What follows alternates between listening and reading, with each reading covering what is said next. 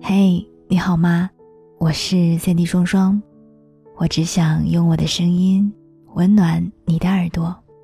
我在上海向你问好，欢迎收听双份的阳光。今天我们来聊爱情。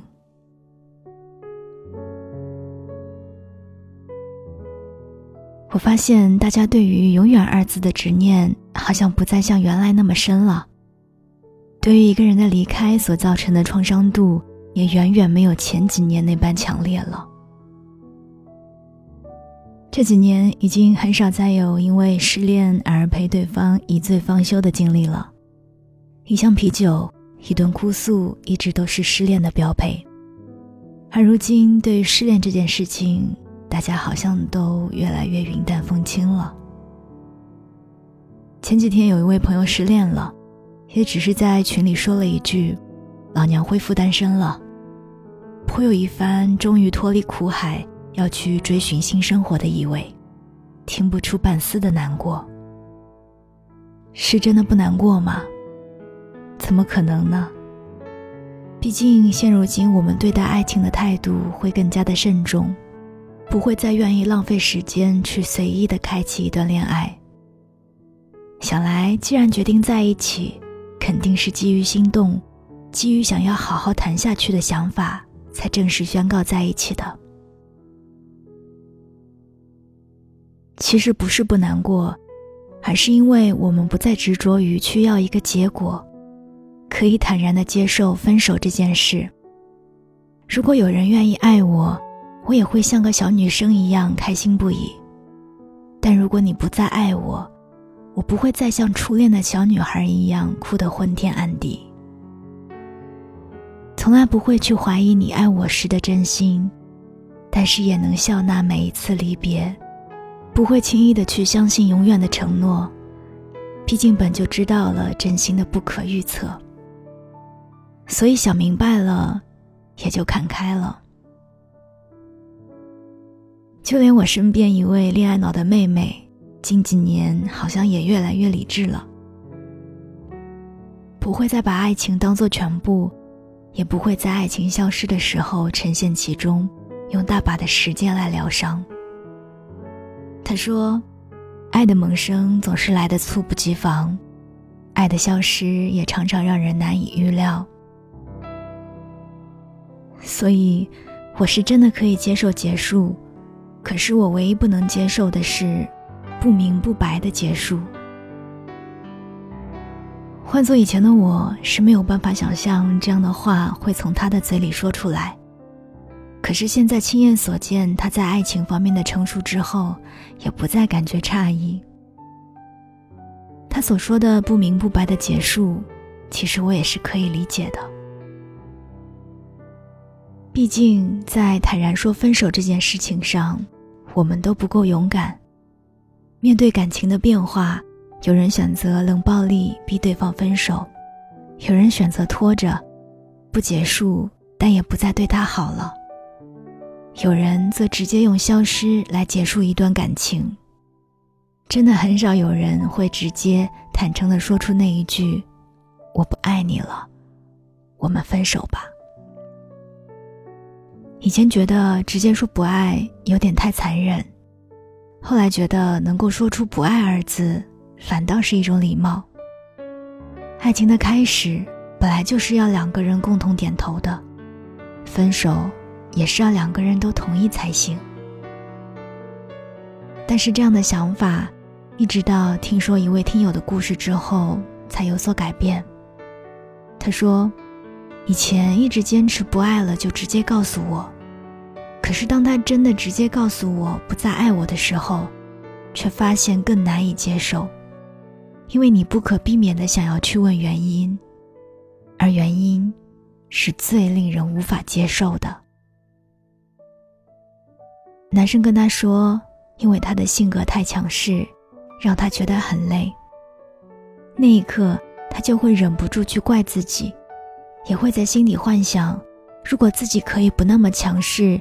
如果自己能够改变，变得柔软一点，是不是就还可以继续呢？只是不爱，大多数时候都不是一瞬间的萌生，而是长此以往积累的结果。当他说出不爱的证据时，就代表已经做好了不相往来的准备。只是他已经做好了准备，可你没有。而他所说的不爱的证据，就像是一根刺一样扎在心里，让你有一种都是自己的错才导致分手局面的感觉。原本是他变心了，可是，在他说出不爱的具象时。好像你才是过错方，是你的原因，才把他逼走的。我们爱一个人，可以爱他具体的某一项，他的性格，他的办事能力，甚至哪怕就爱他的容貌，越具体越好，因为那些才是最真实的自我。而不爱的时候，每一条原因。都是对自我的否定。越具体，越觉得自己才是杀死感情的罪魁祸首。所以你看，直接说分手就是好的吗？难过的程度好像一点都没有递减。只不过比起不明不白，是让自己能够清晰的知晓自己在这段感情里的不足之处。痛还是一样会痛的，仅此而已。后来我逐渐明白了，其实无论是哪一种方式，我们真正纠结的并不是分手的原因，而是对于分手这件事情还没有做好准备。分手的本身就是一种痛苦，即使理由再天花乱坠，都还是会难过的。只是，就看对方有没有勇气亲口说出那一声不爱了。只是就看你用多久才能够真正的接受分手，再用多久才能够走出来。絮絮叨叨说了那么多，其实我还是会觉得，既然一样都是伤害，倒不如亲口说出那声不爱了。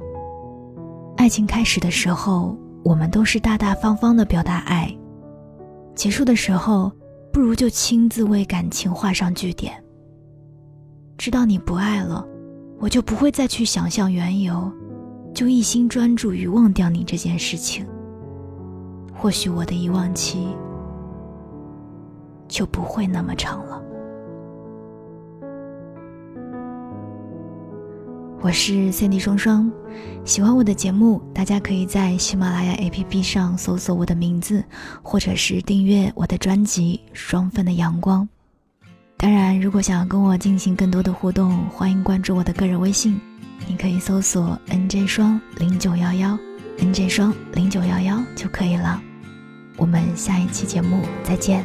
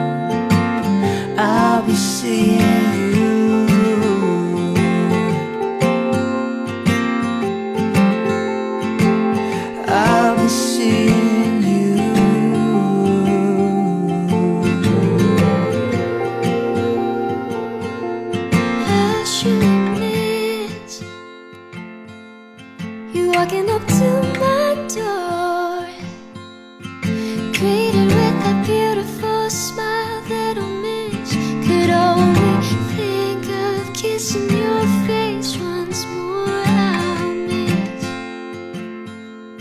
The first time you saw